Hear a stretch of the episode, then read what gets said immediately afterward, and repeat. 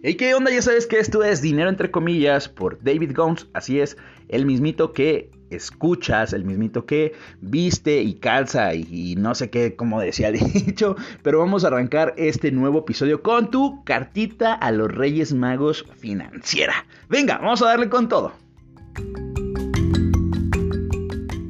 Así es, ya saben, el día de mañana eh, pues ya llegan los Reyes Magos. O bueno, ¿qué digo el día de mañana? Ya en unos cuantos minutos ya van a llegar los Reyes Magos. Y es bueno que retomes estos viejos, eh, eh, o mejor dicho, esta ilusión de generar esa cartita. Pero ahora enfocada en el tema financiero. ¿Cómo de que no? Ahora, antes de iniciar, quiero decirte, ya sé, ya sé, ya sé que pasó bastantito tiempo desde que no volví a subir contenido, es decir, semanas aquí en Spotify o en las diferentes eh, plataformas donde estés escuchando este podcast. Déjame decirte que lo entiendo, lo entendí y, y reflexioné al respecto acerca de este proceso creativo para saber más respecto de este tema del por qué se tarda uno en generar nuevo contenido, si es bueno es malo, cuánto tiempo uno debe de de detenerse para volver a seguir o cuánto tiempo debe seguir uno en una misma, vamos a decirlo, en una misma frecuencia alta de producir, producir, producir o no. Eh, te invito a que escuches mi nuevo episodio de Smashers, eh, Consejería Mamalona, quizá no tanto. En él ya te hablé acerca de ese tema de estar generando contenido constantemente, eh, cuando no es, sano generarlo, cuando sí, estos baches que uno llega a tener en el proceso creativo. Entonces, si lo escuchas o si vas de aquí, de dinero entre comillas, allá de Smashers, déjame saberlo en los comentarios, me dará muchísimo gusto saber que estamos interactuando bastante bien. Y pues bueno, retomando el tema financiero la cartita a los Reyes Magos. Así es, 2022 ya llegó con todo, ya pasamos la etapa de las fiestas, ya pasamos la etapa de los propósitos.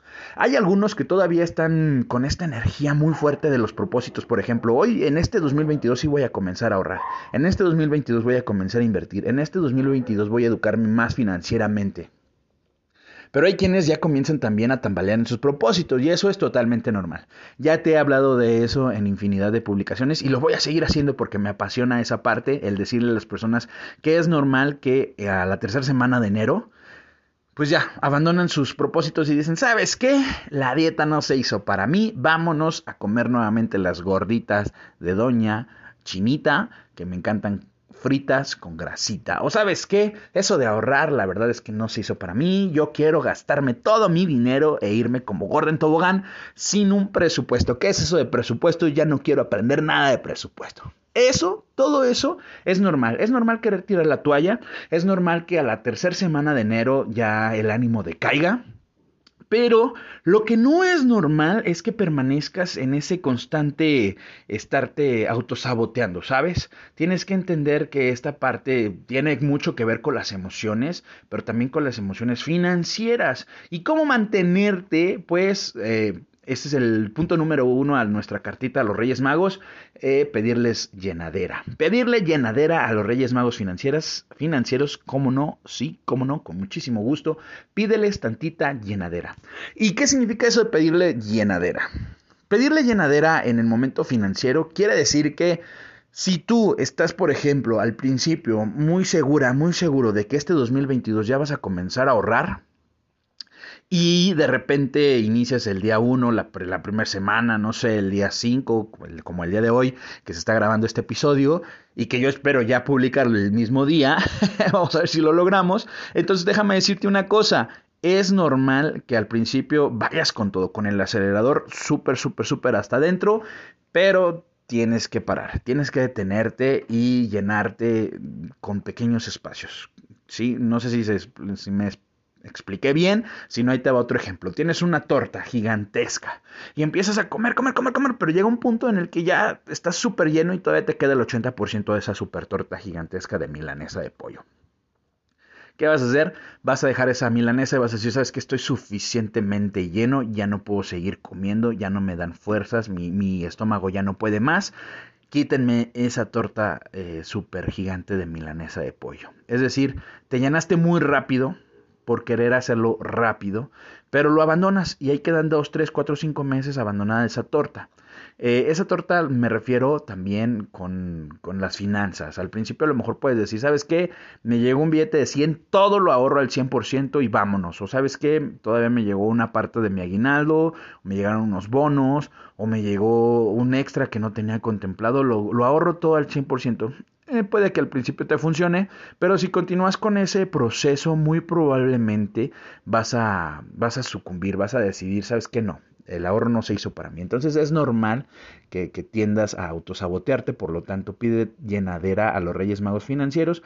¿Y cómo hacerlo a esta llenadera? Que te llegue esta llenadera, pues como te dije, ponte metas. Y este es el punto número dos en tu cartita a los Reyes Magos. Establece metas pequeñas.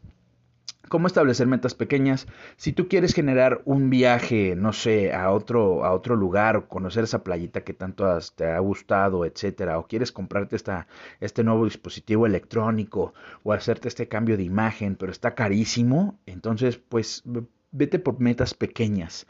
Eh, imaginemos que necesitas 20 mil pesos para alguna meta, sea la que sea. Evidentemente, probablemente si no tienes el hábito del ahorro al principio, pues te va a costar muchísimo trabajo. O puedes decir, ¿sabes qué? Tres quincenas completas, no gasto absolutamente nada y quizá ya la voy a, pegar a esto de los 20 mil pesos. O voy a estar al menos a la mitad del camino. No sé, depende de tus ingresos. Estoy hablando nada más con un ejemplo al aire.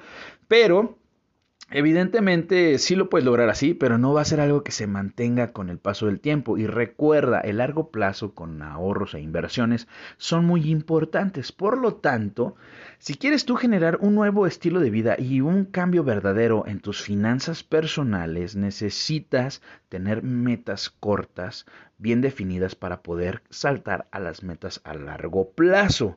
Y ese es el punto número 3 en tu cartita de los Reyes Magos adquiere el gusto a largo plazo.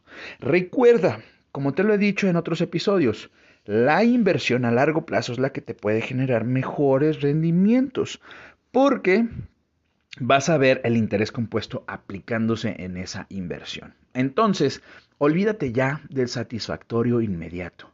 Olvídate ya de querer ya tener la casa de tus sueños al día siguiente que comenzaste a ahorrar. Disfruta el proceso, disfruta el proceso, las etapas de llegar a ese largo plazo y amarlo, ¿sí? Amarlo con todo tu ser que digas, bueno, lo que estoy haciendo el día de hoy a lo mejor no es un gran paso, a lo mejor no corrí ese mega maratón, pero yo sé que estos pequeños 100 metros que caminé al menos me acercan más a luego después caminar 150 y luego 200 y luego 300 y luego etcétera, etcétera, etcétera. Entonces, pequeñas metas, disfruta el largo plazo. Y el punto número cuatro es, sigue aprendiendo.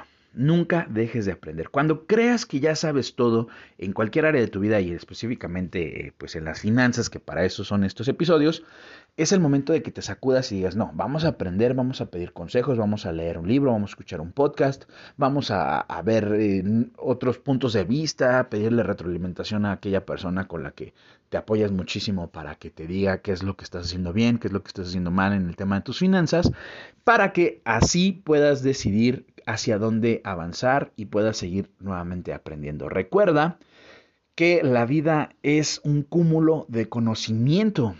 Yo daría todo lo que sé por todo lo que ignoro. Realmente eso es muy importante porque imagínate, si hasta este punto de tu vida ya has conocido muchísimas cosas, ahora imagínate todo lo que te queda por conocer.